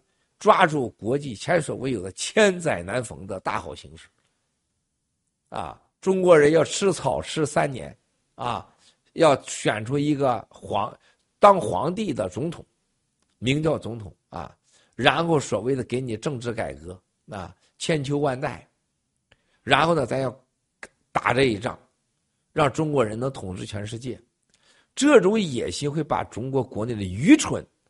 和极狭隘的自私主义，和被洗脑后的奴隶思想，变成一个极危险的民粹思维。这种民粹思维就就真的敢战争，就我说的，被煽动的小粉红要打台湾啊！我要捐捐一个月工资啊！你们连饭还没得吃呢，你捐一月工资是吧？啊，然后就真的会开始战争。这个战争很有可能会变成内战外战，叫混合战。啊，就像这个人的，就像普京一样啊，叫肛门鳞状癌啊，内是内外都有癌，就像那痔疮一样，内外都有痔啊。那未来就这共产党，你会导致他完全控制不了的。那本来要打台湾的，跟美国在南在南海要较量一仗，干一仗呢，啊，结果变成了啊，中东的能源控失控，啊。台湾战争彻底失败，南海彻底失败，最后中国内部内战，内战就是什么？那就失控了。他不光杀共产党了，那谁都杀呀。就那个陆大脑袋、蛇妖炎、九指妖骗了那么多战友，因为被被抓到监狱的战友也去算账去，你以为会拉倒吗？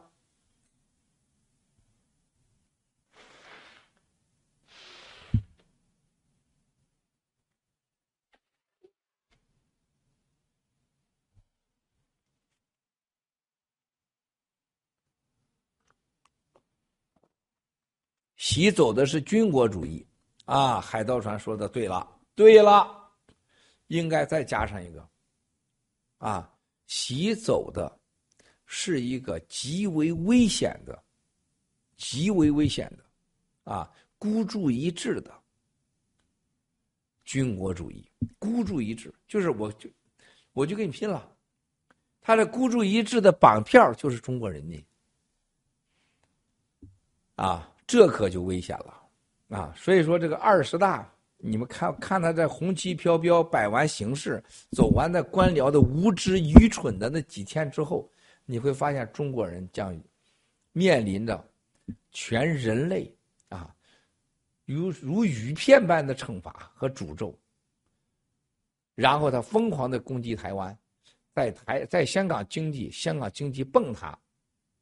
中国民不聊生到官不聊生啊，最后整个中国进入了地狱，啊，然后中国就在未来的二零三零年以前，中国人口从现在的十亿人口啊，由于冠状病毒导致的这个毒疫苗，可中国人不生孩子，从十亿八亿啊四亿就这么下，三四亿人口最后，这个国家就没了，嗯。现在是十点四十分，三十八分。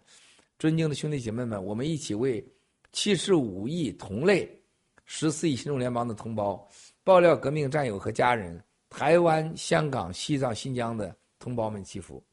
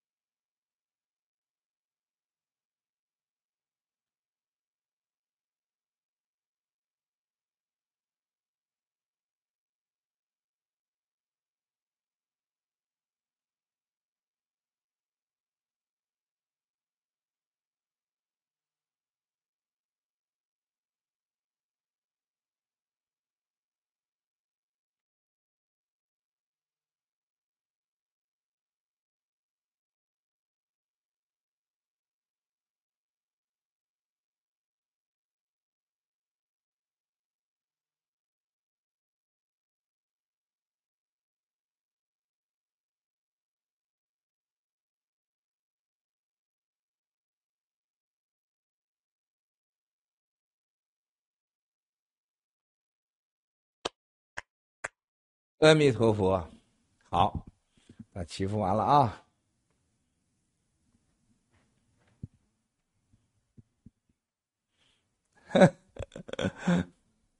还有大家还有什么要问题的吗？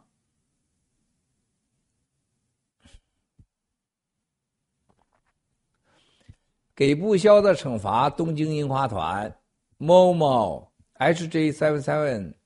雅典娜农场、新疆草根我们爱七哥，奥喜特战里的 Happy Happen，阿金，雅典的见证六月，MECC 奶茶，淡定，肖克曼小火苗，新冠三年庆丰十年，开曼日本银河系，左拉海之蓝，盖世威神短视频大赛。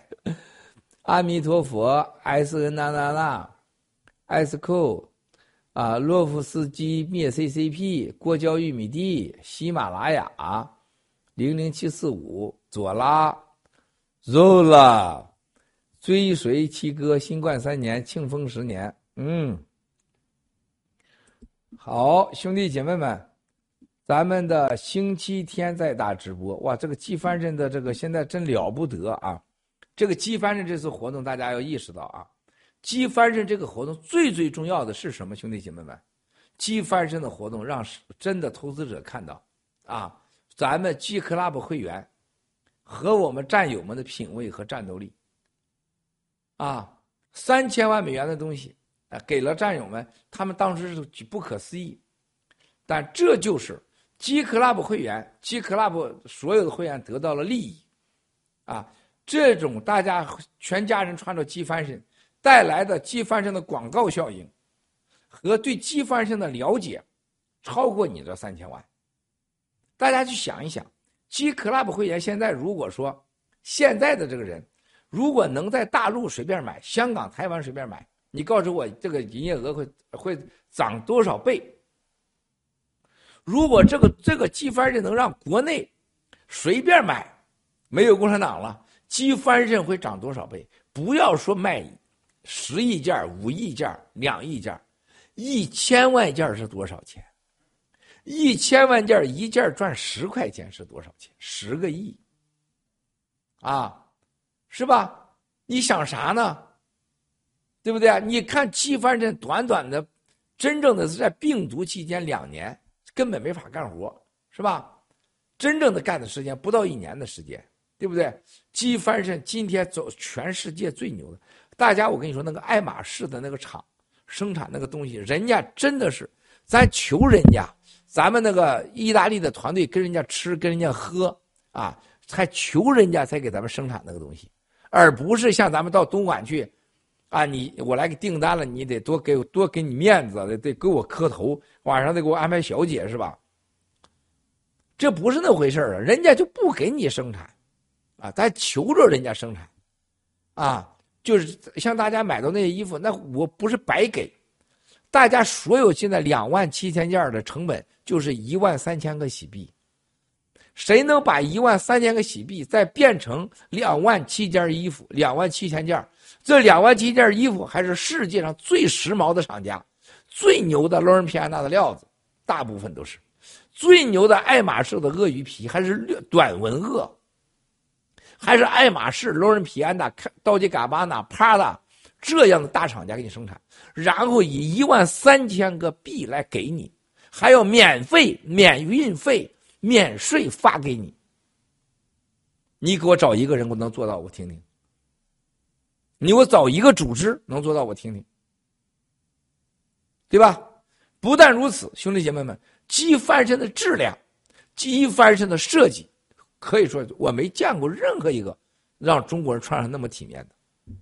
啊，我们有大概三批货是有问题的，有一个叫意大利的，叫坎达利的一家，啊，这个家出了问题。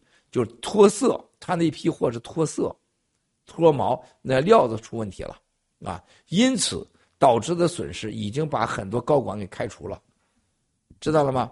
第二个就是那个有两批那个质量的线生生产的不好，这是一个别说这个，任何一个厂家都经常被厂家给坑了。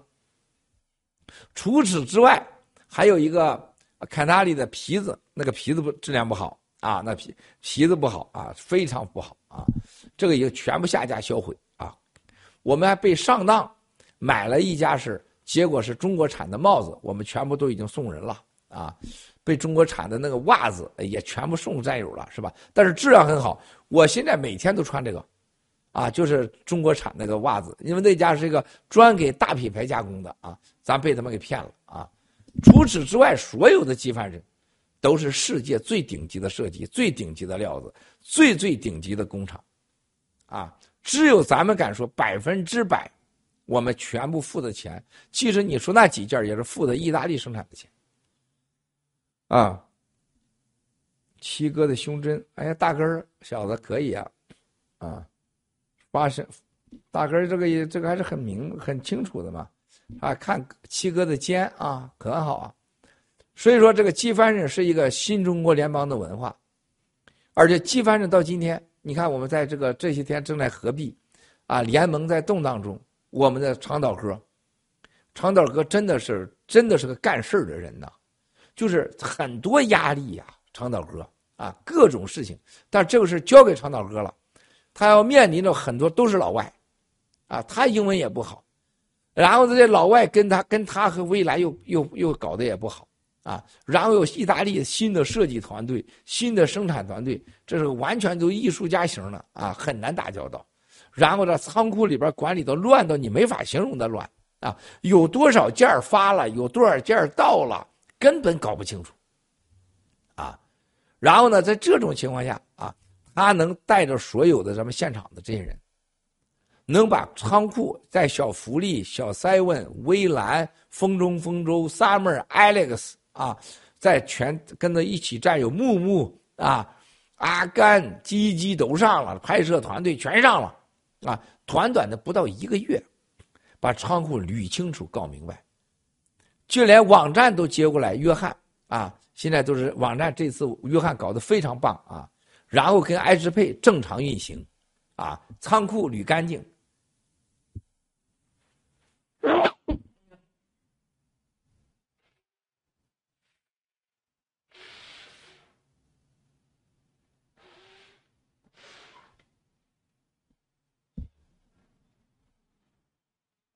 哎呀，我的妈！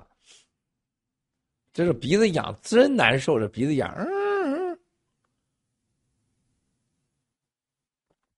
所以说，兄弟姐妹们，这是长岛哥的领导能力、执行能力，还有咱们现场的这些战友。你看我们的 Nico 的主持啊，阿甘和他妻子积极的整个拍摄，我们风中风中 Summer 啊，真的是太辛苦了。就我看着他永远在那坐着啊，微蓝。啊，我们整个现场的兄弟姐妹们太辛苦了，就是刷一下子把整个拿出这个呃整个计划清理干净，它没那么简单的兄弟姐妹哪那么简单？付款系统、管理系统、发货系统啊，全面运作起来啊，这真是让投资者看到了新中国联邦战友不是他们的麻烦啊，我们能干事儿，还能干很漂亮的事儿啊，没人可以威胁我们啊，我们能做到。啊，这就是这是这几天展示给大家的，对吧？